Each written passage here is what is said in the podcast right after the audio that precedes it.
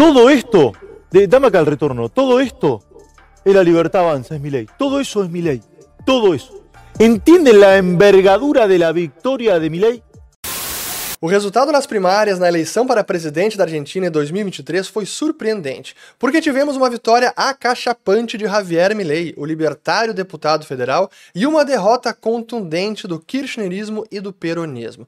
Mas, sobretudo, foi uma vitória das ideias de liberdade sobre as ideias socialistas, porque, em segundo lugar, ficou a coligação Juntos pela Mudança da empresária Patrícia Burrich, que conta com nomes como Ricardo Lopes Murphy, um dos grandes economistas e liberais argentinos. Então nesse vídeo eu quero mostrar para vocês tudo o que aconteceu nas primárias de ontem, quais são os próximos passos, responder a pergunta, será que Javier Milei, um libertário anarcocapitalista, realmente pode se tornar o próximo presidente dos argentinos? E será que ele merece o apelido de radical ou ultradireitista? Pois bem, o que tivemos ontem foi as chamadas PASSO, que são as primárias abertas, simultâneas e obrigatórias, e é um mecanismo eleitoral que foi criado em 2009. E ele serve para definir quais partidos podem disputar as eleições, que tem data, dia 22 de outubro acontecerão as eleições para presidente da Argentina de fato.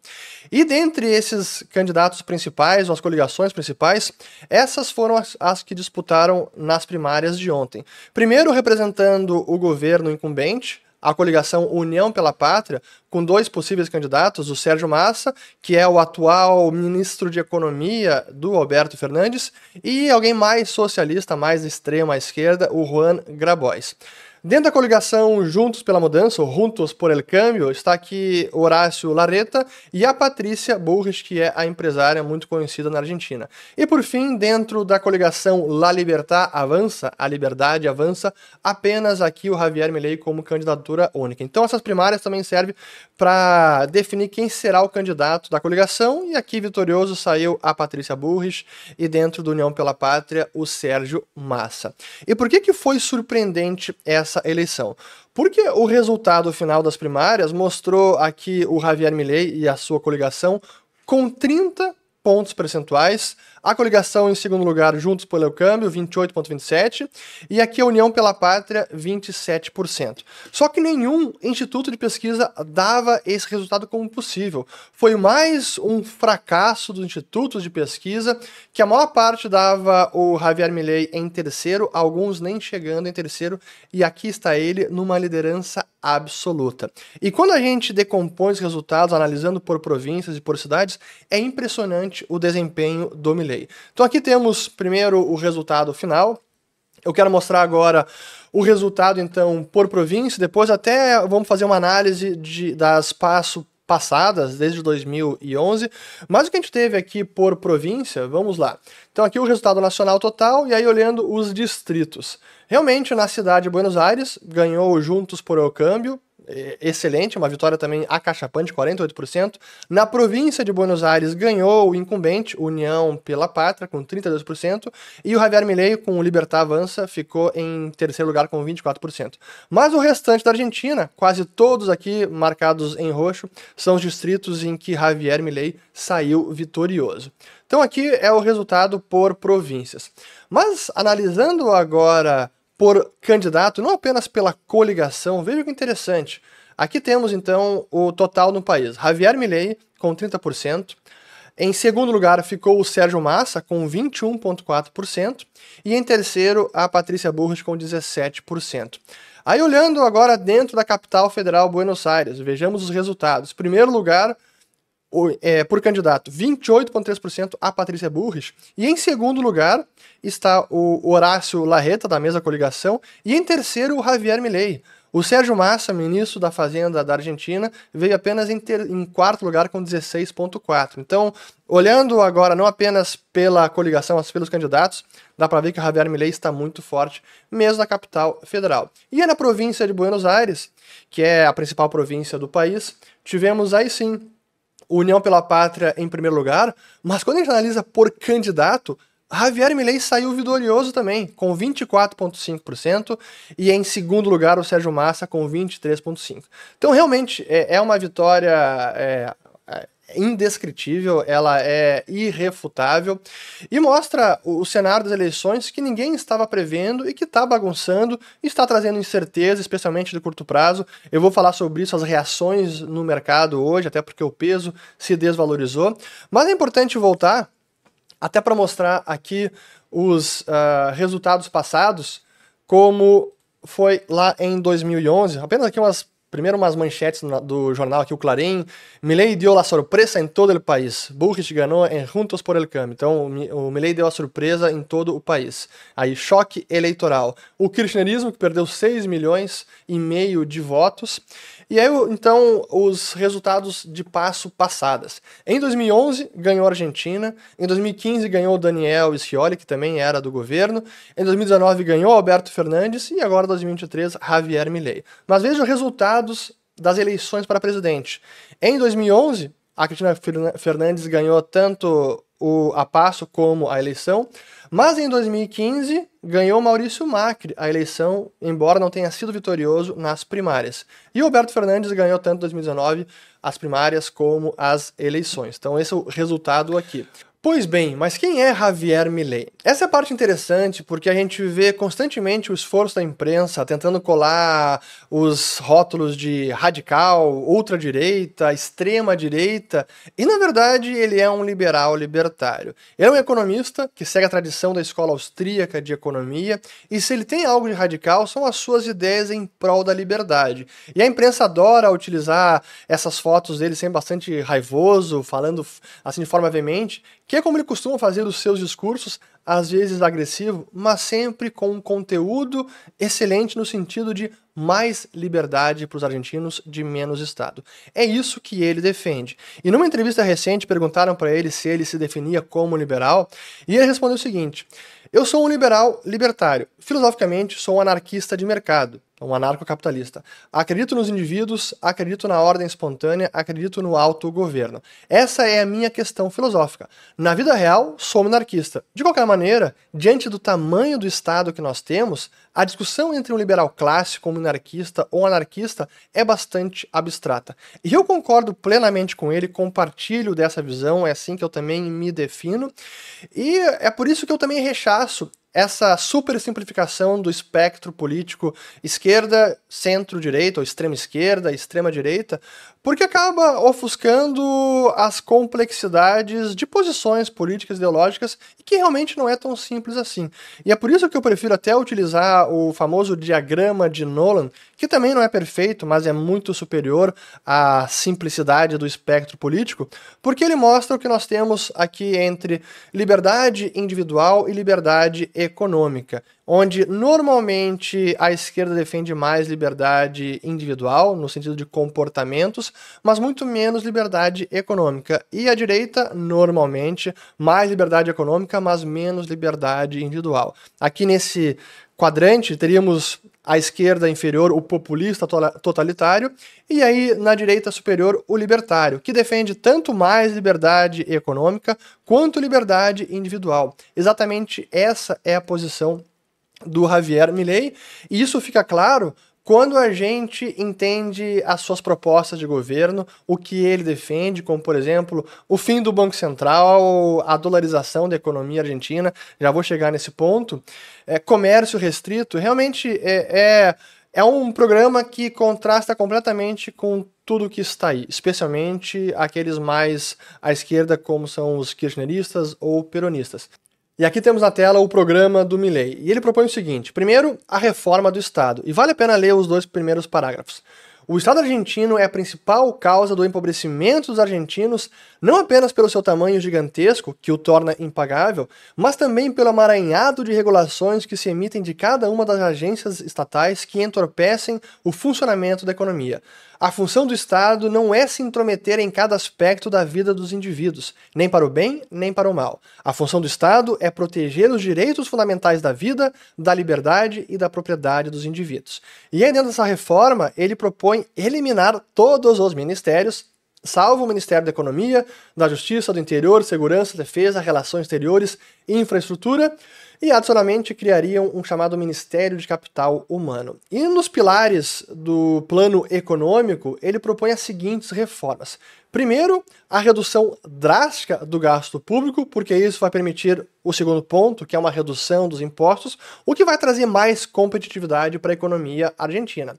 Aí também uma modernização laboral, então a proposta é uma reforma completa das leis trabalhistas.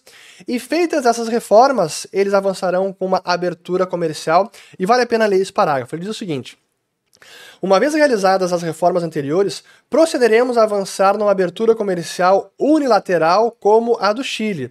Dado que com nossas reformas as empresas argentinas serão competitivas no mundo, a abertura comercial vai abrir para elas um mercado de 8 bilhões de pessoas, é, que as nossas empresas podem então vender os seus produtos, ao mesmo tempo que permitirá aos argentinos comprar produtos de qualquer parte do mundo de maneira livre e sem pedir licença para um burocrata. O comércio livre produz bens de menor qualidade e menor preço. Acabou a era de sermos reféns de uns poucos vivos que se fazem ricos à custa do bolso dos argentinos. Então, realmente, uma reforma que seria excelente. E aí, por fim, eu não vou ler todo o plano, obviamente, vou colocar os links aqui. Essa aqui é uma das que mais chama atenção e quem nunca teve exposição a essas ideias fica de cabelo em pé e considera uma heresia, porque ele propõe uma verdadeira reforma monetária. E o que ele quer dizer com isso? Em paralelo a todas essas reformas, avançaremos com o nosso projeto da eliminação do Banco Central para terminar com a inflação para sempre. Os políticos argentinos têm demonstrado que, se eles têm a possibilidade de emitir pesos para financiar seus gastos exorbitantes, eles o farão. Não há outra alternativa para terminar com a inflação para sempre que não seja pela eliminação do Banco Central como agente de emissão monetária. Para eliminar o Banco Central, é preciso resgatar os passivos que se encontram hoje no balanço do banco e desenvolveremos planos alternativos para resgatar esses passivos e que logo que aconteça a eliminação do Banco Central, os argentinos possam comercializar na moeda que eles prefiram. Dessa maneira, se acaba a inflação para sempre na Argentina. E ele defende realmente uma livre concorrência monetária, que os argentinos usem a moeda que quiserem. Ele, inclusive, defende o Bitcoin, considera uma resposta ao dinheiro estatal e aos bancos centrais. A ver, ¿cuál es el punto? El punto es que lo primero que hay que comprender es que el Banco Central es una estafa. ¿Sí? Es un mecanismo por el cual los políticos estafan uh -huh. a las personas de bien con el impuesto inflacionario. El Bitcoin lo que está representando es la vuelta del dinero a su creador originario, que es el sector privado. El, el dinero es una invención del sector privado. Mas sem dúvida que essa é uma reforma que choca muita gente, especialmente aqueles que nunca tiveram acesso a esse tipo de ideia, mas é uma reforma que, honestamente, eu concordo por completo. Já falei sobre isso aqui algumas vezes no canal. Mas como é que o mercado está reagindo a isso? Vale a pena primeiro falar agora sobre como hoje o dólar se comportou na Argentina. Depois eu vou falar sobre uma das questões fundamentais que tem a ver com a governabilidade. Imaginando que o Milley seja eleito, ele vai conseguir colocar tudo isso em prática? Essa é a parte que eu vou deixar para o fim do vídeo. Mas primeiro, então, os impactos na moeda argentina. O que a gente teve hoje? Primeiro Banco Central, que fez uma maxi desvalorização e fixou o, a, o, a taxa de câmbio em 350, isso foi uma alta de mais de 20%. Fazia muito tempo que ele não praticava esse tipo de desvalorização. E também deu uma pancada para os juros. Elevou a taxa básica para 118%, aumentou em 21% a taxa básica de juros na Argentina. Mas claro, a situação lá ela é dramática pela inflação e o câmbio desvalorizando. E é interessante notar o efeito que teve hoje também no câmbio paralelo. O câmbio paralelo, que é o chamado dólar blue, vamos colocar ele na tela aqui, o dólar blue, chegou hoje até 690 para a venda e foi uma alta hoje de 13%. Colocando aqui no gráfico, vamos colocar aqui mensual, vamos lá. Realmente, hoje vinha há vários dias ali ao redor de 600 pesos por dólar. Deixa eu até tirar aqui um zoom, ó. 600 pesos por dólar e aí disparou para quase 700. E é que interessante notar esse resultado. Pô, mas se temos alguém aqui que vai tornar a economia argentina muito mais competitiva e tem um potencial enorme de destravar o potencial de crescimento, por que estamos vendo isso? Estão, será, será que o mercado está desconfiando que ele vai conseguir colocar essas medidas em prática? Bom, de certa maneira, sim, há uma desconfiança, há um temor de paralisia do governo. Eu vou voltar a esse assunto de governabilidade. Isso pode estar se traduzindo agora num câmbio mais depreciado, mas também tem algo curioso. Pô, se ele está pensando em eliminar o Banco Central e, por consequência, eliminar o peso argentino, a expectativa é que o peso argentino vá valer Zero, porque ele vai desaparecer. Então não é que o peso vai se desvalorizar, é que ele vai desaparecer. Simplesmente não vai mais existir, então ele vai valer zero. E se isso é verdade e ele se elege ele consegue colocar isso adiante, bom, quem é que vai querer segurar peso? Esquece o peso, então vai colapsar o valor do peso e vai todo mundo migrar logo para o dólar. Será que isso vai acontecer? Não sei, e é que a gente precisa entrar agora na questão da governabilidade, porque esse talvez seja o ponto nevrálgico de tudo isso. Sim, hoje Javier Milei, com esse resultado, com essa vitória indiscutível, ele tem chance de ganhar a eleição para presidente em 22 de outubro. Pode até ganhar primeiro turno, especialmente dependendo de como for a movimentação das coligações agora nas próximas semanas. Mas, digamos que por hipótese, sim, ele ganha a eleição. Aí vem o segundo passo, que é como ele vai implementar tudo isso. Hoje, eles não teriam maioria no Congresso, então precisa passar pelo Congresso, Câmara de Deputados e Senadores. Sim, está crescendo, pode crescer até lá, e daqui dois anos, quando tiverem as eleições também para Congresso, mas hoje não teria. E esse é o grande temor, e esse é um ponto que eu, inclusive, conversei com o Javier Milei quando ele esteve em Porto Alegre ano passado, foi em abril, para o Fórum da Liberdade de 2022. Eu até vou colocar os links aqui, porque eu fiz a mediação do painel dele, ele deu uma palestra e depois eu fiz algumas perguntas. Mas eu falei com ele sobre isso durante a palestra e antes também dos bastidores, e eu disse, bom, como é que esse tipo de reforma você vai conseguir passar adiante é, se não houver nenhum tipo de concessão e conseguir conversar, dialogar e talvez ceder em algum ponto para conseguir avançar no outro, como é que isso vai adiante? Como essa reforma tão radical, mas correta, que vai na direção certa, como é que isso vai adiante? E ele me respondeu que o objetivo era vencer as eleições com esse programa, com essa pauta, e que ele não cederia nenhum ponto nos seus princípios, nos seus ideais para ganhar as eleições. E que ganhadas as eleições, ele também seguiria da mesma forma, não abriria mão dos seus princípios.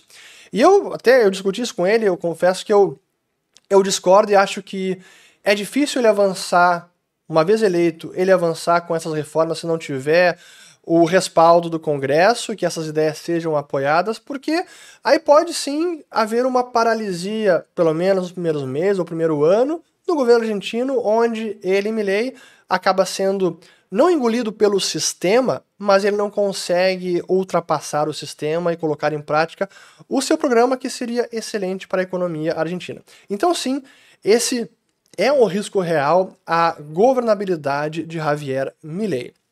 Mas é preciso aguardar, ver como as coisas acontecerão agora na Argentina. Mas não subestimemos a capacidade política do Milley, até porque agora ele tem experiência lá dentro como deputado federal, então certamente ele não tem falsas expectativas do que ele vai encontrar lá caso seja eleito. E foi exatamente isso que ele me comentou no ano passado, quando me dizia que se a gente imagina que o sistema é podre e sujo, a realidade política é muito pior. Mas eu queria encerrar com um artigo do meu amigo e economista argentino Ivan Carrino, que diz o seguinte sobre o resultado do Milley, que representa uma incerteza no curto prazo, mas uma esperança no longo prazo. Que o inesperado triunfo do Milley nas PASSO pode levantar dúvidas a curto prazo, mas um programa econômico de austeridade pública e liberalização privada pode gerar resultados positivos a longo prazo. E é exatamente isso que eu também acredito. E talvez agora o mercado, investidores estrangeiros, não estejam entendendo muito bem o que está acontecendo, não sabem ler Javier Milei e talvez também menosprezem o potencial de um Javier Milei eleito e com governabilidade e que consiga avançar nessas reformas. Porque se ele tiver êxito, isso vai transformar a economia argentina e vai destravar todo o seu potencial. Mas talvez a principal mensagem, o resumo do que aconteceu ontem nas primárias, seja a grande esperança que se gerou. Porque em primeiro lugar tivemos Javier Milei e em segundo a coligação Juntos pela Mudança da Patrícia Burris. E quem sabe esse seja o início do fim das ideias kirchneristas e peronistas que há tantas décadas assombram a nação argentina. Por lo tanto, ¿hay forma de salvar América Latina? Sí, la hay, pero hay que dar esa batalla. Y como decía Ayn Rand, hay un mundo mejor y ese mundo es posible de la mano de la libertad. Por lo tanto, los invito a todos que se involucren a dar la batalla por las ideas de la libertad, que son las ideas de la prosperidad y que son las ideas que nos van a sacar de esta miseria. ¡Viva la libertad, carajo!